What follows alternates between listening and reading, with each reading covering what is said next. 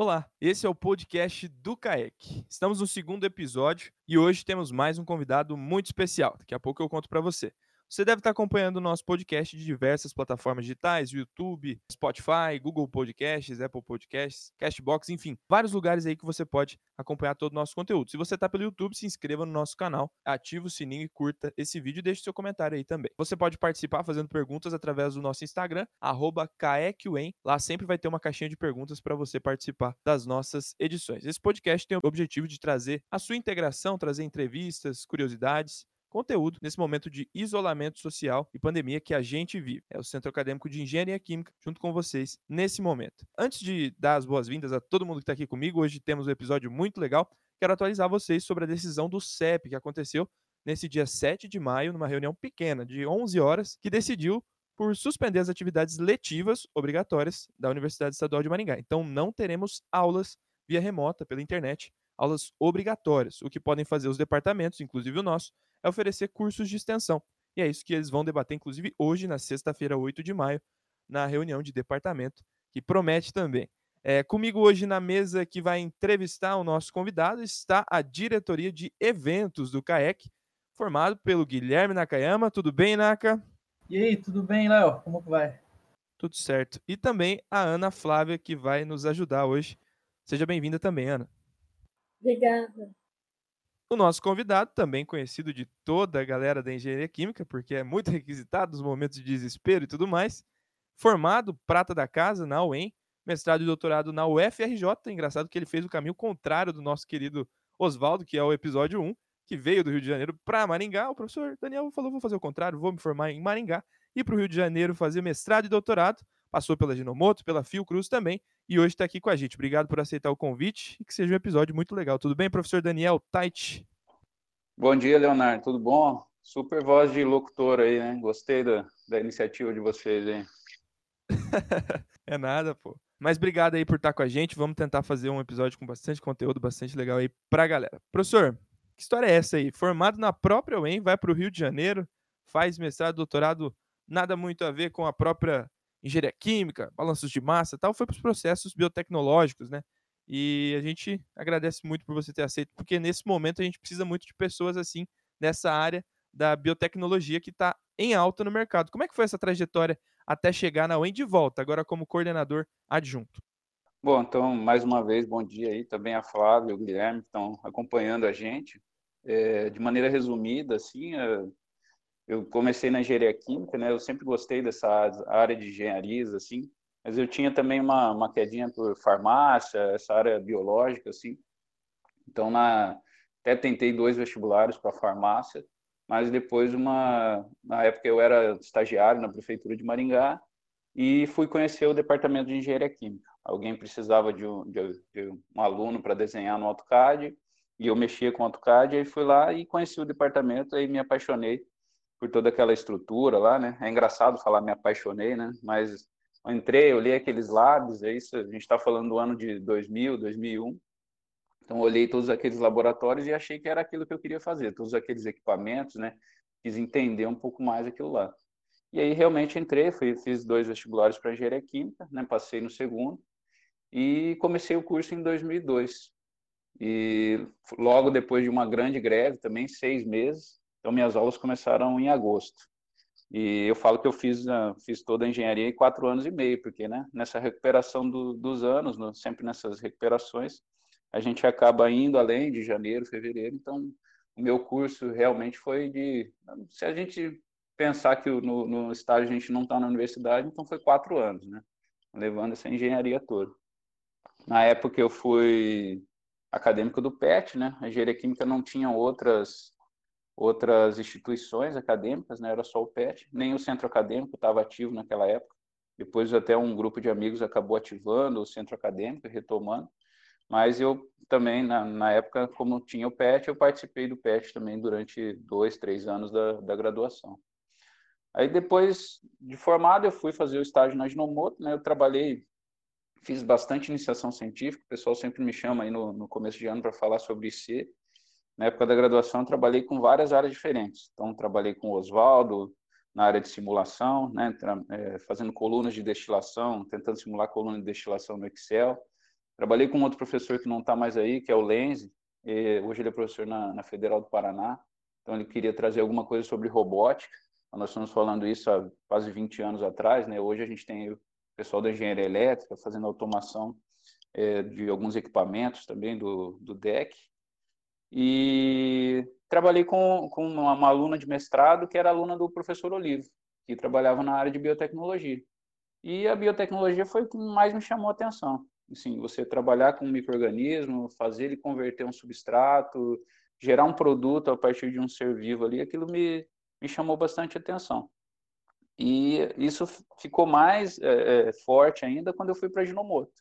Então, fiz o estágio na Ginomoto, e é engraçado porque eu fiz entrevista em umas 10 empresas diferentes, então, Clabin, Papel Melhoramento, todas essas da região aqui de gelatina, de...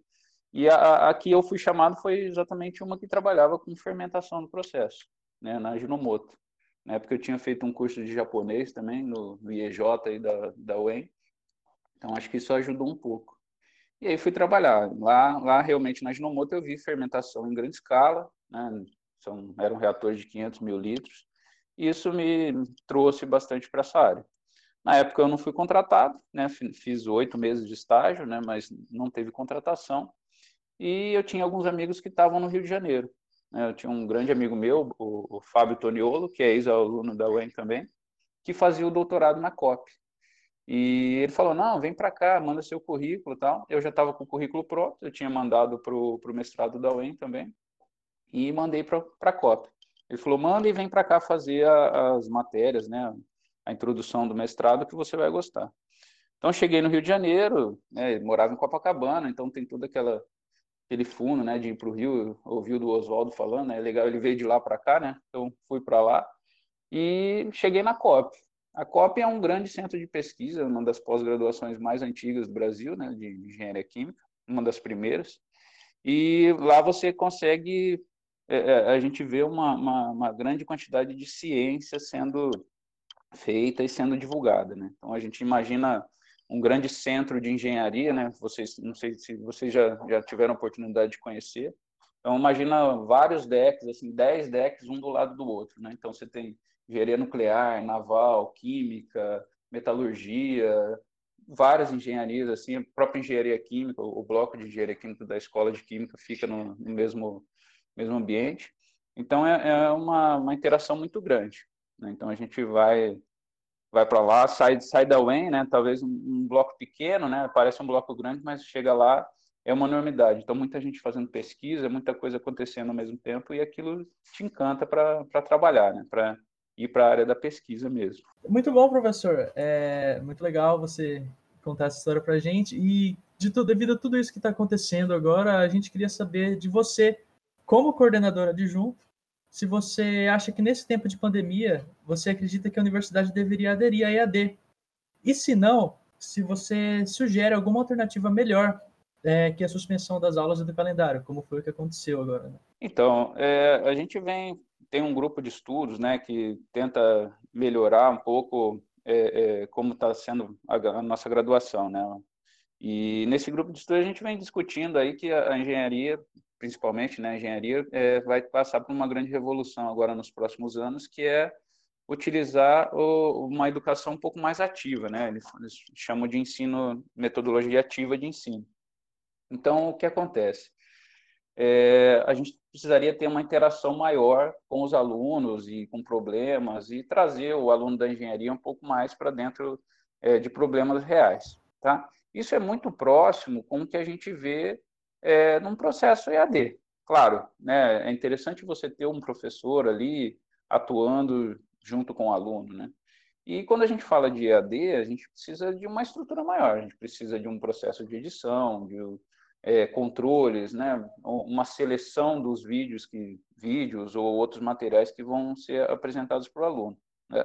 Então, é, caso a universidade optasse por criar cursos EAD numa época não pandêmica, digamos assim, teria que ser uma, uma coisa, na minha visão né, pessoal, uma coisa um pouco mais estruturada. Nós temos curso de EAD na, na universidade, a gente tem física, EAD, tem outros cursos, e são cursos onde você tem uma estrutura para gravação, para edição, professores que vão estar tá, é, assessorando os alunos nas dúvidas. Tá? Então, da forma que está hoje, se nós entrássemos num EAD sem ter é, essa estrutura ou necessitando de, de, de, algo assim, acabaria gerando um caos. Né? Eu acho que seria difícil a gente conseguir manter é, uma, uma, estrutura EAD, né? Isso falando EAD. As aulas online, poderíamos até tentar fazer aulas online, nós estamos fazendo é, algumas reuniões online, mas eu vejo aqui, por experiência própria, meus filhos estão tendo aula online, né? No colégio estão na fase de alfabetização, e é mais difícil, né? É muita gente falando ao mesmo tempo. Claro, a gente está comparando criança com adultos, né? No adulto você pede para é, todo mundo colocar o telefone no mudo, o microfone no mudo, e aí nós vamos continuar. Mas, assim, a interação, eu mesmo, eu tenho, uso o meu exemplo, né? Eu uso os slides nas aulas como um resumo. E a maior parte dos problemas eu vou tirando da minha cabeça ou de experiências pessoais que eu, que eu tenho e uso muito quadro. Eu até fiquei pensando esses dias como eu faria é, para dar uma aula online sem ter um quadro para riscar ou alguma coisa. Né? Eu uso a transparência para trazer um vídeo, às vezes alguma coisa, que online poderia também ser ser assessorado, ser, ser utilizado. Mas acho que é, é um processo de, de adaptação. Na verdade, a gente não sabe muito bem como vão ser os próximos meses, né? Acho que essa ânsia da gente conseguir manter é, é, o contato com os alunos, o contato com a universidade, passar o conhecimento é muito importante. Né? Então, é, todos os que estão, todas as pessoas que estão pensando nesse assunto estão pensando também no aluno e na manutenção da universidade. Né? Então, hoje, ontem foi decidido que né, suspensão das aulas. Então, acho que a ideia é que, da menor maneira possível, todos aqueles que queriam manter o, o, as aulas funcionando podem fazer isso agora, é, é, utilizando isso como cursos e tentando atualizar os alunos, manter os alunos é, é dentro da, da matéria, porque a gente sabe que quando a gente para, principalmente férias, né, em tempos normais, em férias, quando volta, até que a gente pega o ritmo de novo de estudo, é mais difícil. Então a ideia era manter vocês dentro desse, desse ritmo ainda, para não, não sair muito quando voltar. Professor, bom dia. Eu queria bom saber dia. também como que toda essa situação da pandemia, da quarentena, está influenciando no seu cotidiano, tanto social, profissional? Olha, é, pessoalmente, eu como eu comentei, eu tenho dois filhos pequenos, então eles estão tendo aula em casa. É um processo de adaptação difícil, né? Essa semana a gente teve até uma conversa com o coordenador da escola, né? Uma escola particular, é porque eles ficam muito ansiosos, né? A criança gosta de brincar, gosta de interagir e ali só pelo computador, embora o conteúdo seja passado, não tem aquela interação pessoal que é importante, né? Mesmo os adultos, a gente vê como hoje para os alunos é importante ter um centro acadêmico, ter lá as Olimpíadas, ter até eu, eu falo que né, toda a parte do, da, da chopada, da churrascada, né, o pessoal se encontrar, isso faz parte, né? Afinal de contas, a gente vive num ambiente né, de contato humano, né? A própria universidade faz isso. Durante cinco anos, o aluno está dentro da universidade, tendo contato, vai conhecer amigos, vai ter uma namorada, um namorado. Então, isso ele vai levar para a vida. Tá? Então, pessoalmente, eu acho que afeta é, essa, essa parte do contato. Eu, como coordenadora adjunta, também, a gente está toda hora conversando com uma pessoa ou outra, então, boa parte do trabalho não é só o preparo da aula, não é só a atenção ali na, na disciplina, mas também a atenção com os alunos. Então, pessoalmente, a gente né, teve que se adaptar aqui a todo esse processo de ensino das crianças. Minha esposa também não está trabalhando, né, ela é dentista, então não estava atendendo até esse momento. E, pessoalmente, eu tento atualizar minhas aulas, tento estar em cima do conteúdo, afinal, a área de, de biotecnologia, de engenharia bioquímica, tem tudo a ver com é, é o que está acontecendo agora. Então, eu vejo, para a gente, às vezes, é, que faz engenharia, é trivial ver na, na TV um gráfico, um eixo X, um eixo Y, uma tendência, uma exponencial, mas para o grande público em geral é muito difícil entender esse tipo de estrutura, né? O que é uma tendência? O que, como está achatando a curva? O que é achatar a curva? É diminuir uma derivada, né? Para a gente falar de derivada, falar de limite é, é muito fácil, mas para o público leigo em geral é mais difícil entender esse tipo de estrutura. É isso aí. É, professor, só vou dar uma, uma informação também, que eu achei muito legal que você falou das matérias que já tem na UEND EAD, segundo a nova resolução que foi aprovada, inclusive qualquer aluno da graduação, por exemplo, alguém que tem DP em Física 2 pode se matricular agora nas matérias que os cursos EAD oferecem para tentar equivaler depois ou usar como AC. Então, a resolução aprovada ontem também permite isso, que a gente utilize essas matérias do próprio EAD que a UEM já tem para não ficar parado nesse momento, algo que também é muito legal e a gente pode se aproveitar porque é a universidade que oferece. E pegando nessa linha de raciocínio, é, já que a gente não vai ter aulas curriculares obrigatórias, o senhor pensa em fornecer, em promover algum curso de extensão nesse momento, já que é a única alternativa que, que a gente vai ter para se manter ativo e sobre qual área? Quer dar um spoiler aí para a galera do que vai ser planejado? Olha, de, nessas próximas semanas eu vou estar junto com o Oswaldo aqui é, fazendo as alterações de horário, né? Então nós vamos estar trabalhando em cima toda aquela troca que é feita pessoalmente, nós vamos ter que até ontem estava conversando com ele como operacionar isso, de operacionalizar toda essa parte digitalmente, né? Então, estamos pensando em criar um e-mail, alguma coisa onde todo, possa, todo mundo possa direcionar suas trocas de horários, uma vez que nas próximas semanas o DA vai divulgar os horários para os alunos, para a gente conseguir pelo menos ter essa organização para o retorno das aulas. Aí, para as próximas semanas, a gente está, eu estou pensando em montar algum curso que possa ser uma pincelada sobre parte de cultivo de células ou a parte de produção de vacinas virais, embora a produção de vacinas virais especificamente não é o, o que eu tenha trabalhado direto, eu trabalhei mais com vacina microbiana, mas é, dá para ter uma, uma boa noção, assim, um curso pequeno que a gente possa é, trazer um pouquinho mais para vocês do ambiente engenharia, farmácia, né, associado num processo de produção, que foi o que eu vi mais próximo lá na Fiocruz também. Professor, como você disse há pouco tempo atrás, você se especializou na área de biotecnologia e toda, esse, toda essa parte. E muitas das dúvidas das pessoas é, gostariam de saber como que a biotecnologia pode se associar à engenharia química. E algumas coisas, como por exemplo, o mercado é muito limitado ou tem mais vertentes. Conta um pouco para a gente sobre, sobre essa área. Então, a, a, biotecnologia, assim como outras áreas, é uma área onde ah, nós temos problemas, né? Então, eu sempre brinco no, no início do ano que o que, que o engenheiro faz? O engenheiro resolve o problema, independente da área onde ele esteja, né? Então, o mais, mais interessante da biotecnologia é usar um organismo vivo para gerar um produto. Tá? Então, a gente pode pensar que cada organismo está realizando ali micro-reações químicas, né? bioquímicas, que estão acontecendo dentro das células, e o controle dessas reações químicas ou bioquímicas é o que gera o nosso produto. Tá? Então, para mim, é, é uma área muito interessante a gente conseguir dominar um organismo vivo né, e fa fazer com que ele trabalhe para a gente, né, de, entre aspas, dentro de um bioreator, gerando um produto. É, a, a, engenharia química entra muito nessa área de, de engenharia bioquímica, não só nessa análise inicial do conhecimento, né, de como entender qual é o melhor nutriente, qual é o melhor meio de cultivo, qual é a melhor temperatura de crescimento, mas é uma área que acaba também é, é, entrando, é, é, conciliando também com a área de biologia, né? Muitos biólogos, biomédicos trabalham nessa área, né? Então, é uma área que tem bastante contato com, com a biologia, com a, a, a biomedicina, a farmácia também.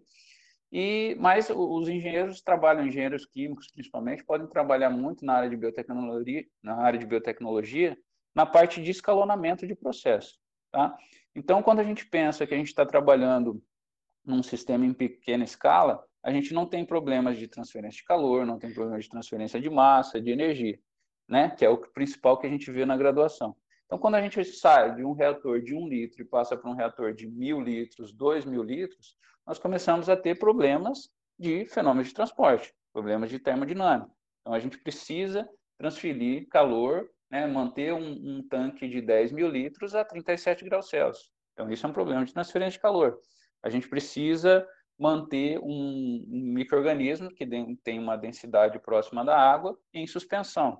Como fazer isso? Que velocidade a gente usa? Né? Como a gente agita aquele tanque? A gente tem que fazer, por exemplo, o controle de pH de um tanque gigante, 10 mil litros, 100 mil litros. Se a gente gotejar, der uma gotinha de, de, de ácido ou base, quanto tempo vai se demorar para dissolver aquele ácido aquela base para fazer um controle de pH? Teria que ser multiponto, monoponto. Então, a engenharia química trabalha principalmente no aumento de escala de processo. Né? São disciplinas que outras áreas da biologia, da microbiologia, não veem. Né? Então, é, eu me especializei dentro dessa área porque eu, eu acabei vendo que existia uma grande necessidade de engenheiros que entendessem também do, do processo biológico. Então, tanto no mestrado, quando eu trabalhei com escalonamento para produção de uma proteína para tratamento de hemofilia, no doutorado, trabalhei com um processo de aumento de escala de produção de células-tronco, então, como crescer uma célula-tronco humana numa placa e como colocar uma célula-tronco humana num reator. Uma célula que não está adaptada a crescer num processo em suspensão, agitando, que tem uma certa sensibilidade, então você não pode agitar muito forte, mesmo assim você tem que manter ela em suspensão. E depois na Fiocruz, quando eu trabalhei na Fiocruz também, como fazer o processo de aumento de escala de uma vacina contra a leptospirose. Então, um microorganismo, E. coli, modificada, que produzia uma proteína que seria utilizada para vacina, para uma vacina contra a leptospirose. Tá? Então, não só crescer o microorganismo, fazer o processo de extração e depois utilizar essa proteína junto com outro incipiente para fazer uma vacina. Tá? Então, se a gente pensar todo o processo de upstream, né, antes da fermentação, e downstream são operações unitárias. Então, a gente viu termodinâmica, fenômeno de transporte, e agora estamos entrando em operações unitárias. Quando termina um processo fermentativo, um, um processo de produção, o que, que eu tenho que fazer? Eu tenho que centrifugar, tenho que separar aquele microorganismo do meu meio de cultivo, ou não, meu produto está no meio de cultivo, então eu preciso é, limpar aquele líquido, remover toda a sujidade. No caso, exemplo agora da pandemia, né? Como que a gente vai crescer uma... É, se a gente é, desenvolvesse, por exemplo, uma vacina de vírus inativado, Vamos pegar o vírus da, da SARS-CoV-2 aí, vamos modificar ele para ele se tornar um vírus inativado. Um vírus que infecta a pessoa, mas que não causa uma doença grave. Então, faríamos uma, uma vacina de vírus inativado. Como que cresce um vírus? Se ele se reproduz numa célula humana, então primeiro nós teríamos que cultivar células humanas. Bom, existem algumas é, é, alguns processos onde a gente não pode cultivar células humanas em laboratório. Então, a gente teria que cultivar uma outra célula de mamífero. Então, existem modelos de cultivo de células de mamífero é, que são utilizados em escala industrial. Tá? Existem até células humanas, tá? mas a, a restrição é um pouco maior. Então, é um processo, eu tenho que pensar um processo de crescimento de célula humana em bioreatores, isso pensando em células isoladas. Depois eu tenho um processo de infecção viral. Quanto de vírus eu vou pôr por quantidade de células que eu tenho? Isso tudo tem que ser pensado. Depois essa, esse vírus vai se replicar na célula. No final, o que, que eu tenho? Um monte de célula morta e um monte de vírus vivo. E aí, como é que eu vou separar? Né? Imaginem o tamanho de um vírus. A gente está falando de uma escala muito pequena. Então, é um processo de purificação. Quantas operações unitárias eu teria que ter num processo de purificação? Primeiro, separar as moléculas maiores, que são os resíduos da célula morta, depois ir separando proteínas e até a gente chegar é, é, ou outras paredes celulares, outros processos, até a gente chegar num vírus puro. Por quê? Eu não posso injetar, é um, é um fármaco, né, no final. Eu não posso injetar esse vírus que tem impureza numa população, principalmente se essa vacina for direcionada para crianças, para idosos. Então, as etapas de purificação de um processo biológico são, são muito caras, né? principalmente quando a gente fala de um produto farmacêutico. E o engenheiro químico pode estar trabalhando em cada uma, no desenvolvimento, na otimização de cada uma dessas etapas biológicas. Né? Então, acho que é, é bem interessante, uma área bem ampla, tem muito o que se fazer. Né? Na Fiocruz, eu fiquei dois anos lá na área de processos de pesquisa e desenvolvimento, e, na verdade, que eu, que eu tenha conhecimento, assim, nós tínhamos dois ou três engenheiros químicos. A maioria era biólogo, biomédico, é, médicos, né? Então, foi até uma, uma interação bacana com outras áreas que a gente vê onde a gente pode agregar o conhecimento para áreas diferentes também. Então, professor, falando também da Fiocruz, como que foi sua, seu processo de admissão? Quais foram as suas experiências lá? E quais áreas o senhor atuou também? Então, no, no quando eu estava no, do meio para o final do doutorado, eu já traba, eu trabalhava no doutorado no Laboratório Nacional de Células Tronco, E eu já tinha desenvolvido a minha pesquisa, né, nos dois primeiros anos, e tinha publicado um artigo na área de, de produção, escalonamento e produção de células-tronco. Né, e estava procurando alguma coisa é, é, que fosse. No Brasil, infelizmente, é muito difícil a gente viver de bolsa. Né, então, o, o aluno né, bolsista de mestrado, doutorado, muitas vezes tem que sobreviver com um valor que não é suficiente. Né? Então, eu morava no Rio de Janeiro, o custo de vida um pouco mais alto, e a bolsa de doutorado é, acabava é, é não sobrando tanto. Então eu já estava já tava próximo de casar também, né? Então até escutei a história do Oswaldo ontem, né? O casamento sempre leva a gente para outros caminhos, né? Então eu já, já namorava bastante tempo e estava perto de casar e estava procurando um emprego, né? E nessa época, é, em 2013, 2012 para 2013, não, minto, estou falando aqui de 2010 para 2011 é, eu surgiu uma oportunidade de uma vaga na Fiocruz, era um laboratório na área de pesquisa e desenvolvimento que tinha uma engenheira química lá, que trabalhava na área de pesquisa e desenvolvimento, e que estava saindo desse laboratório. E, na época, o chefe do laboratório sugeriu que ela fosse substituída por um outro engenheiro químico, ou uma engenheira química ou um engenheiro químico. Né? E eu fui fazer essa entrevista, e eles gostaram, né? na, na época eles gostaram porque é, eu tinha experiência com escalonamento de processo. E eles precisavam. A Fiocruz, assim, a Fiocruz é, é um, um, é quase do tamanho de uma universidade, né? É um centro muito grande. É, eles têm vários centros de pesquisas, tem o próprio Instituto Oswaldo Cruz, que pesquisa doenças negligenciadas, que é o IOC, tem o INCQS, que é o Instituto Nacional de Controle de Qualidade e Pesquisa, que faz o controle de qualidade das vacinas, né, é, analisa alimentos, é, contaminações de alimentos, né, e vários outros processos. Uh, lá dentro tem ensino médio, tem ensino superior, tem especialização, tem mestrado, doutorado, então funciona quase uma, como uma universidade. Eu trabalhei especificamente no setor de produção de vacinas, né, não na, na pesquisa e desenvolvimento de produção de vacinas, que é o setor que é chamado de biomanguinhos. Então, está é, tá atualmente aparecendo bastante na mídia, né? Um, um, é um setor onde está sendo construído um grande hospital no Rio de Janeiro, fica bem na frente do setor de produção. Então, a área de produção de vacinas da Fiocruz é a área de biomanguinhos, se chama biomanguinhos. Né? E eles têm uma, uma, o setor de produção tem uma área de pesquisa e desenvolvimento grande em várias doenças, principalmente em doenças negligenciadas. O que, são doenças negligenciadas? Doenças que os grandes grupos farmacêuticos não têm interesse em produzir, porque o custo, né, a, a, a venda do produto é, é, não tem um retorno tão grande. Né? Então, eles trabalham com leptospirose, com a própria dengue, né, no laboratório de desenvolvimento de vacinas para dengue, e outras doenças, é, doença de Chagas e outras doenças que não são, é, não têm interesse das grandes farmacêuticas. Né? Então, na, na Fiocruz, eu fui contratado especificamente, na época, para trabalhar com o desenvolvimento de uma vacina contra a leptospirose. Tá? Então, até tive a oportunidade de, de acompanhar, né? é um projeto que já tinha oito anos, né? e quando eu saí, fiquei dois anos e meio na Fiocruz, então, é, acompanhar o desenvolvimento final de processo. Eles já tinham várias proteínas que eram candidatas, proteínas que tinham sido extraídas é, e pesquisadas por outros pesquisadores e que compunham a, a leptospira, alguns tipos de leptospiras, de, de leptospira que são, são os micro-organismos que, que geram leptospirose. E essas proteínas isoladas, quando inoculadas no ser humano, né, quando aplicadas no ser humano, poderiam gerar anticorpos e gerar uma vacina contra a leptospirose, que hoje, hoje não existe. Né?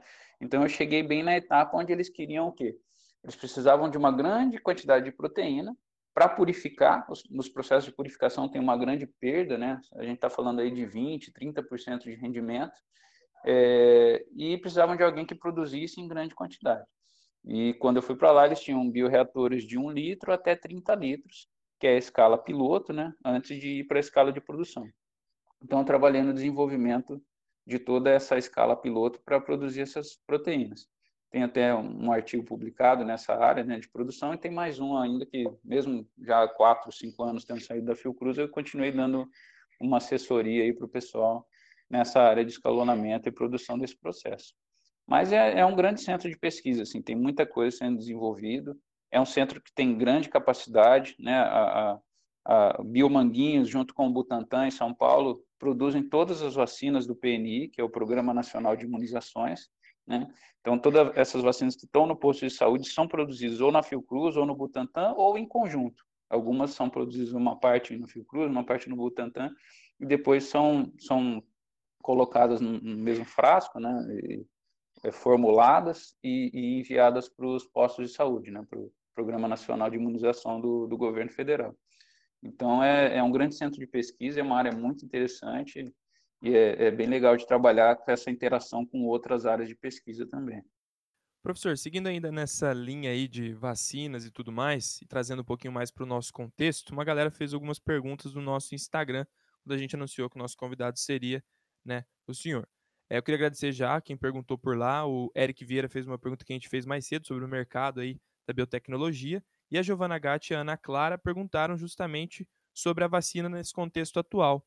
É, há uma expectativa, no melhor cenário, pelo que eu tenho lido, de que do fim para o próximo ano a gente consiga algo mais palpável. Mas por que, que demora tanto para a gente conseguir regularizar uma vacina, essa, essa questão de responsabilidade, né, de fazer algo que não seja prejudicial também? É, e como é que é feito esse processo? O senhor tem conhecimento, né? A gente está tratando de um vírus, no caso, e, e, essa demora, assim, é normal, né, por conta dos testes. Isso, do, se a gente pensar num, num, ambiente normal, né? Primeiro tem que se definir qual é o tipo de vacina que vai usar, né? Então a gente tem vários tipos. A gente pode trabalhar com o vírus vivo, né? E inativado. É um tipo de vírus que perdeu uma perdeu a capacidade de replicação, então ele se replica de uma maneira mais lenta ou perdeu a infectividade, né? Ele não, ele vai infectar suas células, mas não vai levar uma doença muito grave. Um exemplo aí que a gente tem é, por exemplo, vacinas inativadas. Esse seria o vírus inativado. Tem algumas que fazem, é, vão utilizar o vírus morto, né? Então, as partículas virais que vão gerar uma certa é, imunidade no, no, ser humano também, né? Outros vão trabalhar com pequenas, com partículas virais, né? Pequenos pedacinhos, pequenas proteínas ou outros tipos de imunoglobulinas ou outras, outros componentes que compõem ali o capsídeo viral ou alguma parte do vírus e que também vão gerar imunidade. O que é imunidade? Eu posso injetar aquela partícula no seu corpo, né, no corpo do ser humano, e o seu corpo vai entender que aquilo é uma, um, um, agente infeccioso e vai gerar anticorpos. Uma vez que a gente tem anticorpo, a gente está vacinado. Né? Então, é, estaria protegido contra essa doença. É o que acontece todo ano, por exemplo, quando a gente toma vacina da gripe. Né? E aí entra numa outra, uma, numa parte interessante, né? Por que, que a gente toma vacina da gripe todo ano? Né? Se é gripe, não, né? Porque o vírus da gripe, ele muta. Então, o, o, quando um, um, organismo vivo se replica muito rápido, a chance de ocorrer um erro né, de replicação que acaba dando para esse organismo vivo uma, uma, uma certa capacidade de melhoria, né, de aumento da infecção, ele vai se alterando. Então, o, o organismo, né, a gente fala vírus, né? Vírus não é um organismo vivo, mas ele necessita de um organismo vivo para estar tá se replicando.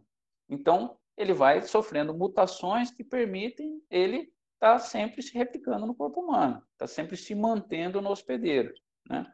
Então, é, é, essa é a dificuldade. Então, como a, o vírus da, da, da da, da Covid, aí, o SARS-CoV-2, aí, é, é, um vírus que tem uma grande capacidade de mutação, é muito difícil desenvolver uma vacina e garantir que, por exemplo, uma vacina de vírus vivo, e garantir que ela não vai sofrer mutação. Toda vacina que utiliza um vírus precisa ser monitorada. Uma pessoa morre depois de um processo, tem que ser analisado se ela morreu com, do vírus vacinal. Né? O próprio vírus vacinal pode sofrer mutação. Tá? Mas aí é a pergunta, né? Por que, que demora tanto?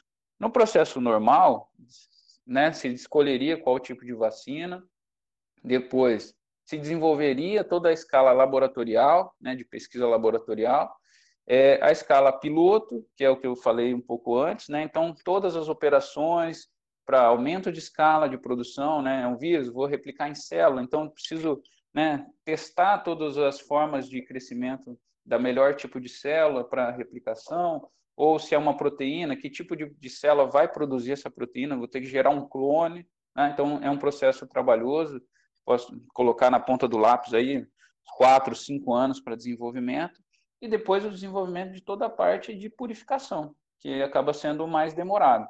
Tá? É, uma vez que tudo bem, tenho minha vacina pronta, né? Já testei, eu consigo produzir ela em numa escala maior. Então, inicia-se os testes em animais.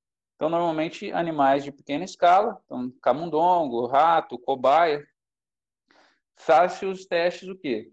Para determinar quanto de efetividade tem aquela vacina. Quantos animais, qual é a dose, né? que tipo de dose eu tenho, qual o tamanho da dose. Né? Não é simplesmente ir lá injetar qualquer coisa. Então, primeiro começa assim, os, os ensaios para determinar qual a dose, qual a letalidade da, daquela vacina. Se eu aumentar muito a dose, eu posso matar o paciente, se eu diminuir muito, eu não gero anticorpo.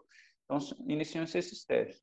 Depois dos testes em animais de pequena escala, animais de grande escala. Então, normalmente passa-se para os testes em macacos. A partir daí, vão, vai se seguindo um protocolo. Todos esses protocolos são estabelecidos pelos órgãos de regulamentação, então não é simplesmente o pesquisador escolhe, ó, vou fazer isso, não. Existe uma série de regras a serem seguidas, né? No Brasil, a Anvisa vai é quem é, regula, regula, esses protocolos, então todo o processo de pesquisa de uma nova vacina tem que estar registrado na Anvisa, né? não pode simplesmente o pesquisador chegar lá e, e, decidir que vai fazer aquilo, tem que ter um processo de segurança, né? Se a gente pensar que é um vírus que ainda não tem vacina, então o nível de biossegurança sobe, então eu não posso, eu produzo um novo vírus recombinante em laboratório, quero testar ele como vacina. Eu preciso ter um sistema de controle de, de biossegurança. Porque se esse vírus for liberado no ambiente, eu posso estar gerando uma nova pandemia, um outro problema. Né? Então, tem que ter um sistema, laboratórios de contenção, nível de biossegurança 3 ou 4, que é, envolvam processos onde eu não vou liberar esse vírus para o ambiente. Tá? Uma vez testado em animais de grande porte, inicia-se os protocolos de ensaios clínicos, né? que são o quê? Primeiro eu vou testar em seres humanos sadios, em grupos pequenos de seres humanos sadios. Normalmente, é, é, são voluntários que vão fazer aquele teste, né? ou pessoas que trabalham ali para desenvolver aquele teste. Depois que eu testar em seres humanos sadios, vou testar em seres humanos que já tiveram contato com a doença. Então, vou ver efeitos adversos daquela vacina. O protocolo normal, né, é, parece até um número mágico, mas todo mundo fala 10 anos. Né? Ah, não, uma vacina leva 10 anos. É em torno disso, né? de, de 8 a 10 anos, num processo normal que siga todos os trâmites até eu chegar no teste que é feito com é, utilizando a vacina e também tem os testes pós-vacinação, né? Todo todo medicamento, toda vacina tem um monitoramento pós-vacinação. Então a gente fala em 10 anos.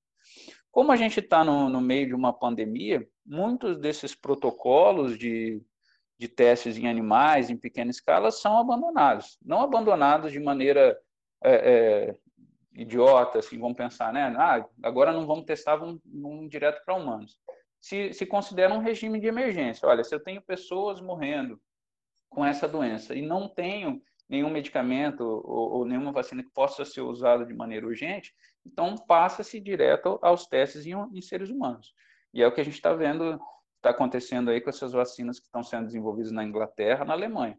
Desenvolve-se uma molécula, testa-se se ela não tem efeitos colaterais em animais de, de pequena escala e já passa-se direto a seres humanos sadios. Né? Então, os primeiros ensaios nunca são feitos com pessoas com a doença. Porque se a pessoa morre, você não sabe se ela morreu da vacina ou se ela morreu da própria doença que ela estava tendo. Então, testa-se primeiro em seres humanos sadios, verifica-se a formação de anticorpos e depois passa é, para as pessoas que estão doentes. Né? É, então, o, o, processo acaba sendo um pouco demorado, sim, é, atualmente, o que, que a gente tem? Né? Depois de, de passar do primeiro susto, né, nós tivemos muitos países envolvidos, né, Estados Unidos e toda a Europa, que estão enfrentando a pandemia como qualquer outro país, como o Brasil, como outros países é, é, no, pelo mundo. E o que acontece? Esses países têm grandes empresas farmacêuticas que trabalham com o processo de produção de vacina a Pfizer, a Sanofi Pasteur, grandes grupos de pesquisa americanos, europeus, alemães.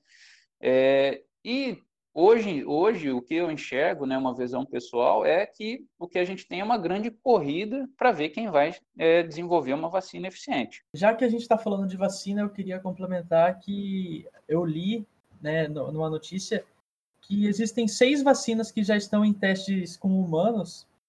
E já que a gente está falando de vacina, eu queria perguntar se caso alguma dessas seis vacinas que já estão no estágio final e estão, estão com grande potencial para para que as coisas deem certo com elas, se depois, se alguma delas funcionar e realmente dê certo, é, quando começar a produzir em escala mundial, eu gostaria de saber se isso demora, né? Se todo esse processo demora. E juntando aqui, eu queria saber se você tem alguma previsão para que tudo se normalize novamente. E se caso a gente consiga circular novamente, se a gente teria que tomar alguma precaução, é, continuar com algumas, com algumas medidas de distanciamento, ou se já vai poder voltar tudo normalmente como era antes.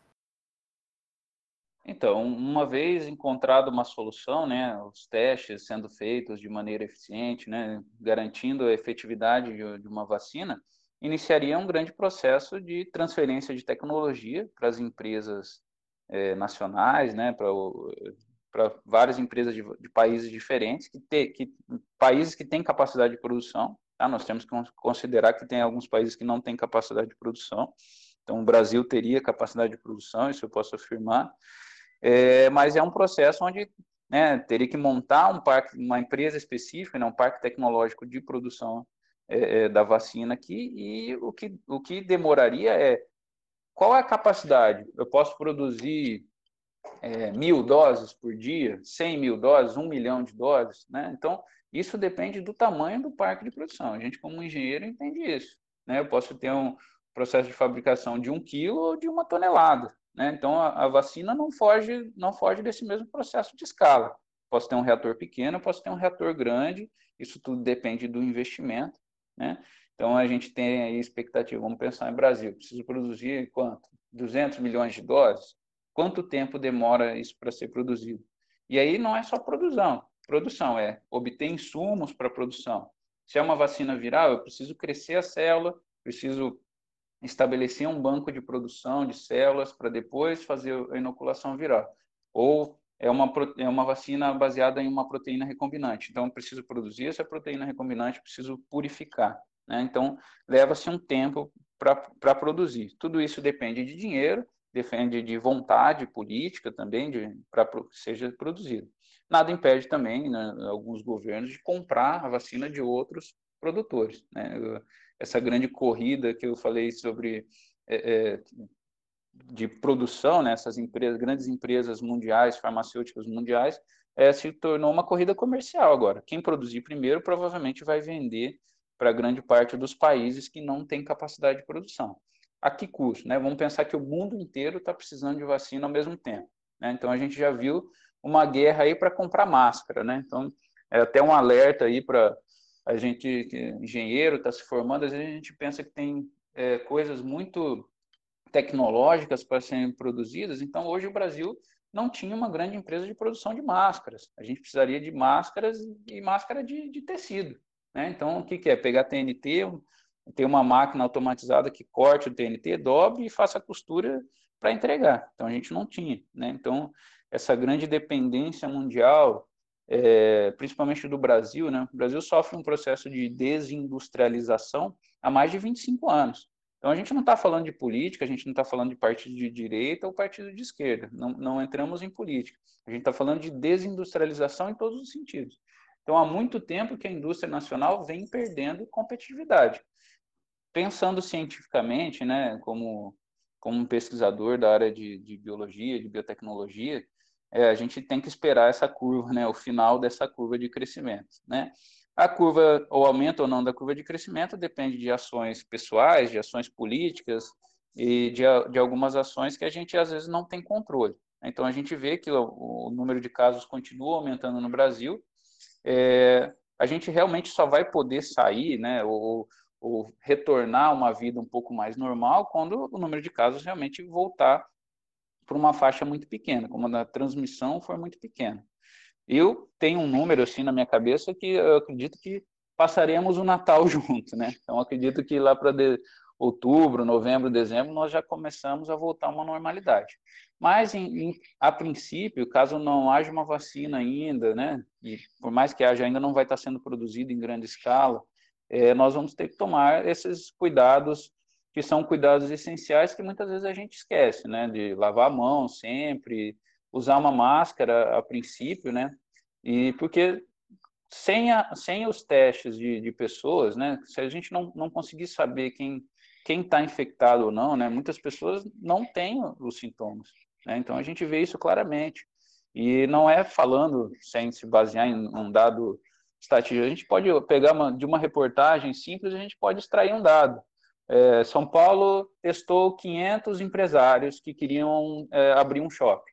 Né? Dos 500, 15 estavam infectados e não tinham é, é, e não tinham sintomas, não sabiam que estavam com a doença.